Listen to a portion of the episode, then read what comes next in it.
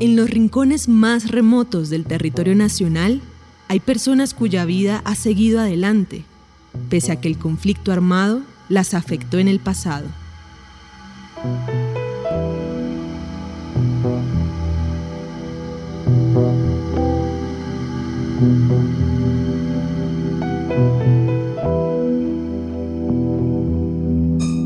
Cuando tenía 20 años, César González habría podido ingresar a un grupo paramilitar del Magdalena Medio, como muchos de sus amigos de infancia.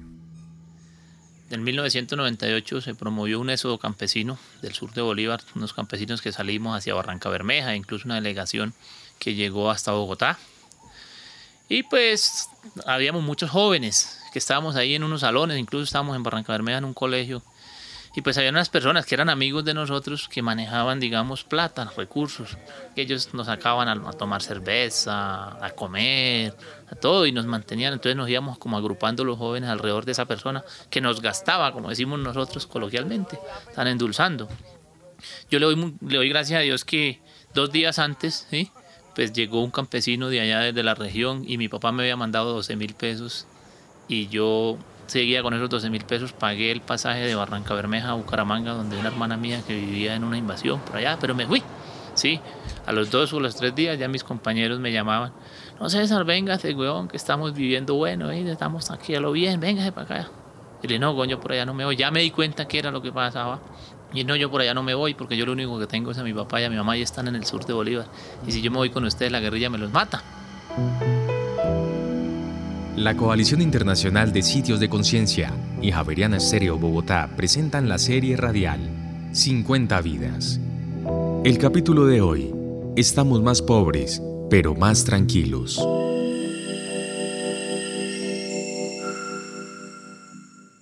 César González tiene hoy 44 años y vive en el corregimiento de Monterrey, municipio de Cimití, Bolívar. A comienzos de 1999, sus amigos de infancia regresaron al pueblo convertidos en paramilitares. Eso le generó posibles problemas. ¿Cómo hace uno para no hablar y no relacionarse con los amigos, con las personas que se nació y se crió durante toda la vida? Tocaba hablar con ellos. Pero viene un gran temor y es, ah, no, se relaciona mucho con ellos. Entonces la guerrilla iba a tomar represalias o celos, porque entre los grupos armados ilegales existen los celos. Históricamente en el territorio existía la guerrilla de las FARC y el ELN Incluso la confrontación armada con los paramilitares se dio entre estas dos guerrillas y los paramilitares. Yo alguna vez le dije a algunas personas, de una manera jocosa, que a veces sale peor la medicina que la enfermedad. Porque muchas personas apoyaron el ingreso de los paramilitares al territorio porque estaban cansados de, digamos así, de que según ellos la guerrilla los atropellaba o de lo que hacía la guerrilla. Entonces apoyaron el ingreso de los paramilitares a la región. Pero resulta que cuando los paramilitares estuvieron en la región, ellos empezaron a extorsionar, a cobrar impuestos, a desplazar, a despojar, y muchos de los que indirectamente habían apoyado y contribuido para que llegaran, pues terminaron siendo desplazados, despojados y muchas veces asesinados por los mismos paramilitares. En 2003, después de un combate muy fuerte en la zona, César González se quedó sin alternativas. En ese momento existían unas personas de la área que les llamaban los pisas suaves. Eran unas personas que se pintaban de negro y en licra negra y a pie limpio y, llegaban y eso eran muy, muy temidos. Los paramilitares les temían a los pisas suaves porque eran personas que eran capaces de, de entrar a una base sin que fueran detectados y degollar y matar mucha gente. Entonces, bueno, quedaron tres muertos de esos dentro de Monterrey, de mi pueblo. Pero en Pozo Azul los paramilitares trajeron 33 muertos de ellos, de los paramilitares. Y los arrumaron ahí en el medio del puesto de salud y la iglesia había un lote y ahí amontonaron los paramilitares uno sobre otro como si fueran palos de leña. Entonces, pues yo tenía dos hijos muy pequeños, ¿sí? de dos y cinco años, quizás en ese momento. Entonces entramos en temor. Sí, mi esposa se fue con mis hijos y yo también tuve que irme a los porque yo, esos tres guerrilleros, yo los recogí con otras personas de la comunidad y los enterramos. Y los paramilitares pues los ayudamos a echar otra vez a los carros y ellos se los llevaron por otro lado. Entonces esa situación generó pues como disgusto en algunos grupos y fue víctima como de amenaza y me di de temor y me fui, me desplacé. Seis meses más tarde regresó a su tierra y en 2005, gracias a la desmovilización de los grupos de autodefensa, los paramilitares, César González ayudó a liderar un proceso social en la región. Resulta que el gobierno desmovilizó a estas personas, pero las dejó dentro del territorio y las dejó sin un proyecto de vida definido. Entonces nosotros dijimos, bueno, ¿y qué vamos a hacer si estos muchachos no saben sino recibir órdenes? Además que órdenes para matar, para asesinar, para secuestrar, para extorsionar. Y ellos no tienen un proyecto y van a quedar aquí en el territorio.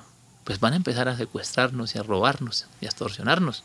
Entonces vamos a organizarnos y de qué manera podemos hacerle frente a esto, de qué manera podemos apoyar ese proyecto de reintegración a la vida civil de los muchachos, pero también de cómo reconstruimos el tejido social nosotros como comunidad. El panorama era complejo por todo lo que había pasado el tema de los paramilitares llegó como, o nació, creo yo, como una organización antiguerrillera y que era acabar la guerrilla. Pero cuando están posicionados del territorio, nos damos cuenta que hay una organización que quería controlar el negocio del narcotráfico. Y entonces a nosotros nos tocó ver cómo en el pueblo se movían camionetadas de droga, de base de coca por bultos, y también eh, bultos de plata, fajos, bultos, bultos de plata en las camionetas. Y las cantinas vivían llenas las 24 horas del día, no apagaban la música. un corregimiento de, de, 200 casas llegó a tener cuatro bares de prostitutas, hablando de 200 o 250 prostitutas en un fin de semana, en una semana. O sea, es una cosa, una economía aterradora. Eh, venderse mil canastas de cerveza en una semana y muchas cosas más. eso es plata. La guerrilla tenía un modo operandi diferente. La guerrilla dejaba que la gente cultivara coca dejara que el que estaba en el narcotráfico llegara y comprara la base de coca para sacarla hacia afuera y les cobraba un impuesto. Les cobraba un impuesto para sacarlo. Mientras que los paramilitares llegaron y ellos mismos compraban la coca.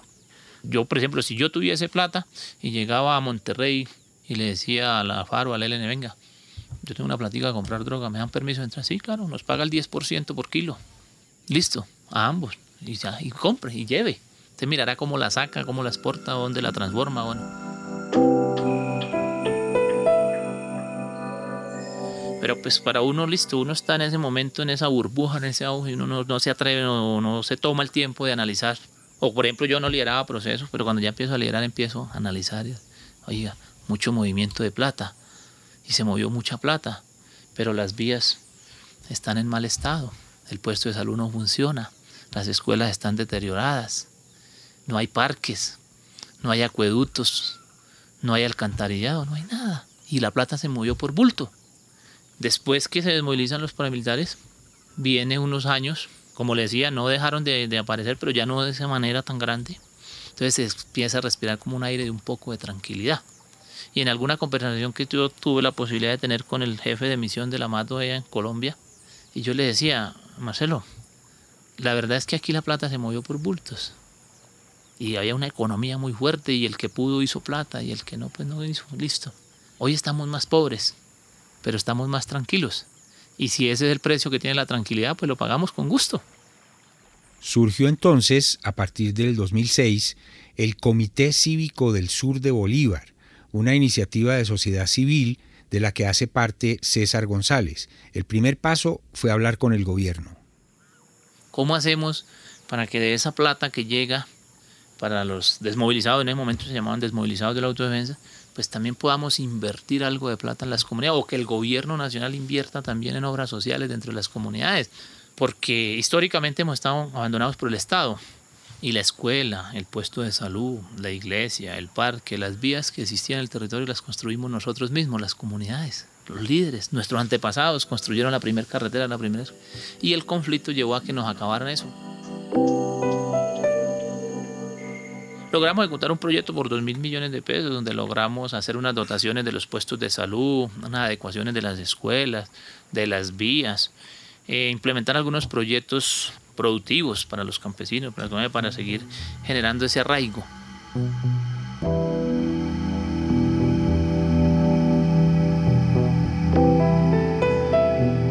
50 Vidas es una serie radial de la Coalición Internacional de Sitios de Conciencia y Javeriana Estéreo Bogotá.